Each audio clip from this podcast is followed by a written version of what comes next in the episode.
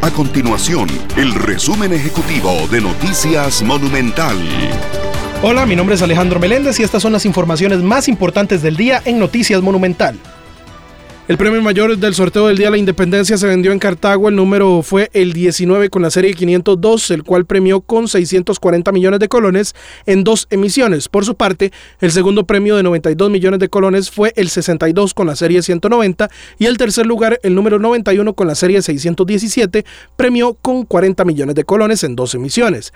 El segundo premio se vendió en San José y el tercero por medio de la página web de la Junta de Protección Social.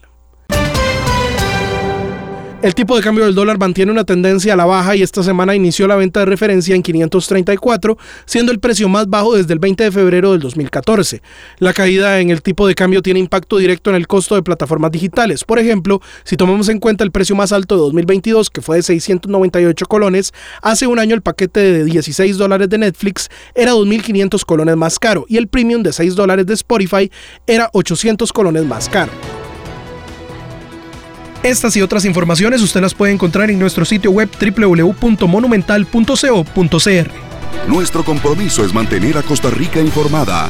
Esto fue el resumen ejecutivo de Noticias Monumental.